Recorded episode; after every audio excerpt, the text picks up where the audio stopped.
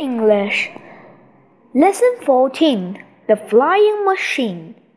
Nadim was at the airport with his mom and dad. They had been to America for a holiday. Now it was time to fly home. Nadim's dad was nervous.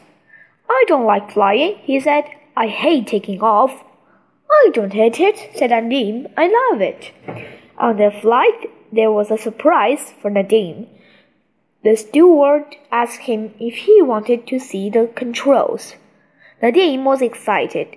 He had always wanted to see the flight deck of an aeroplane. Oh, brilliant! He said, Yes, please. The steward took Nadim and his dad through the aeroplane. These planes are huge, said Nadim. They hold about 400 people, said the steward. That's a lot of people in one plane, said Nadim. Nadim and his dad went on to the flight deck.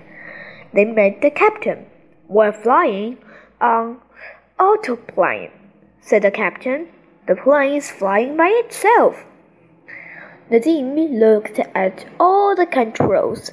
I'd like to be a pilot, he said. It takes a long time to learn, said the captain. But what to stop you? Don't let him take over the controls just yet, joked Nadim's dad. I'm a nervous passenger. Oh, Dad, said Nadim. After Nadim got home, he went to play at Biff and Chip's house. Anneena was already there. Nadim told everyone about his holiday. I went on to the flight deck of the aeroplane, he said. I'd love to be a pilot, said Anneena. Mom called Biff and Chip. They had to go downstairs to help wash up. We don't belong, said Chip. Anneena picked up the magic key. Suddenly, it began to glow. It took Anneena and Nadim on an adventure. The magic took Nadim and Anneena back in time. It took them to a place in America. Why has the magic key brought us here? asked Nina. They heard a sound of an engine. The sound was coming out of a big cloud of dust. A man was driving towards them in a strange looking car. What on earth is it? asked Nadim. It looks like a really old car. You can't stand here, called the man. You'll be in the way of the flying machine. A strange looking aeroplane was standing by a bomb.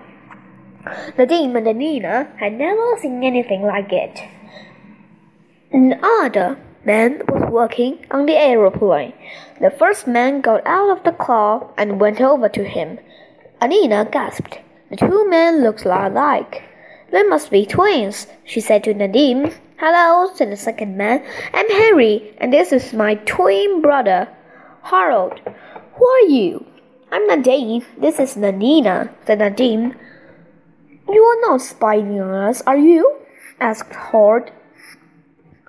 Why would we do that? asked Nina. We are just about to try out the flying machine, said Henry, but it's a secret. No one has ever made a flying machine before, said Harold. We will be the first people to do it. It's amazing, said Nadim. We've not seen an aeroplane like this before.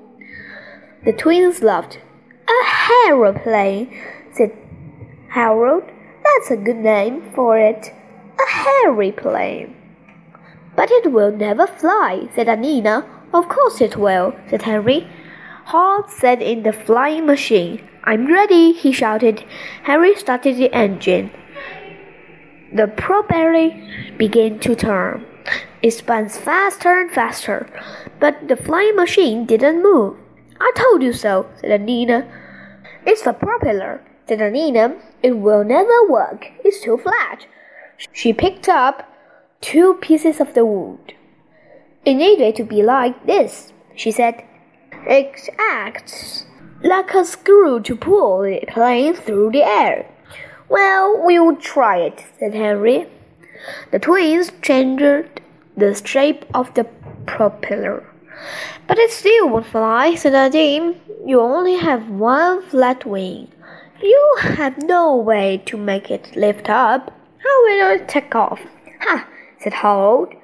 We made it a ramp. The faster we go, the higher it will fly. Harold got into the aeroplane. Henry started the engine. We'll see if you are right, said he out. Propeller spun round. The aeroplane began to move faster and faster. It's working, shouted Henry. It still won't fly, said Nadim.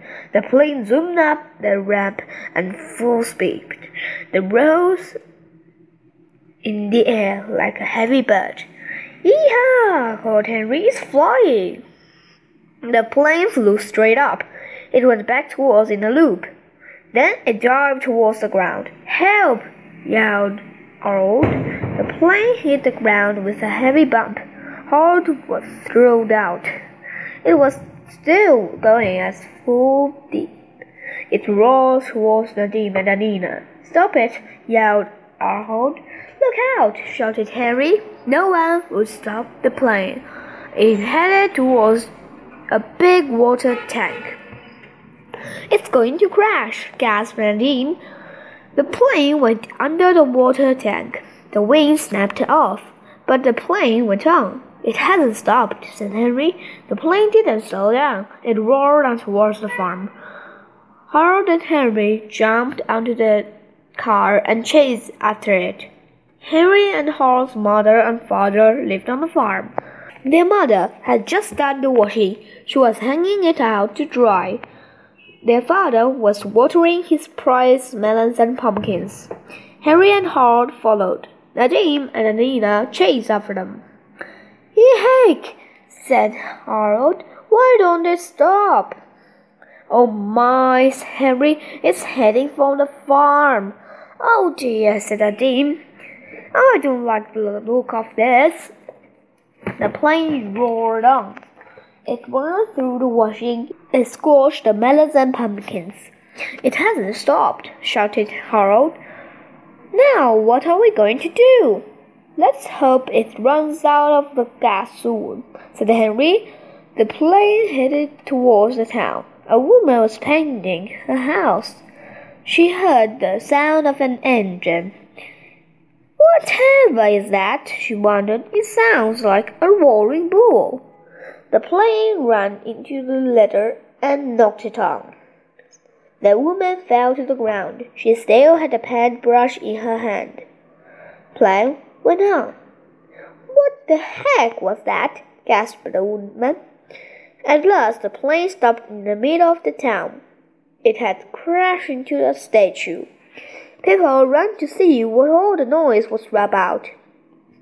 Henry and Harold stopped the car. They both jumped out. This doesn't look good, said Harold. Nadim and Nina ran to see where the plane had stopped. Nadim spoke to Harold and Henry. You see, he said, the propeller works. Now you need to make flaps and rudder. Suddenly there was noise. It sounded like an engine. It came from up in the sky. Everyone looked up.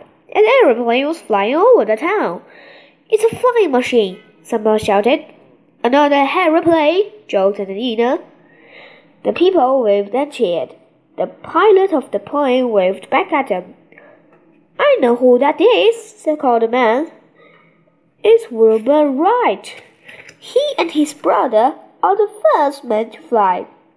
Well, I'll be darned, said Henry. So we are the first men to fly after all, said Henry. The Wright brothers have beaten us to it. Never mind, said Harold. I have an idea for, a boat that goes under the water. The magic key began to glow. It was time for Nadim and Anita to go. Sorry we were such a long time, said Biff. There was a lot of washing up to do. Never mind, laughed Anita. The time just flew by. And it wasn't just the time that flew, joked Nadim.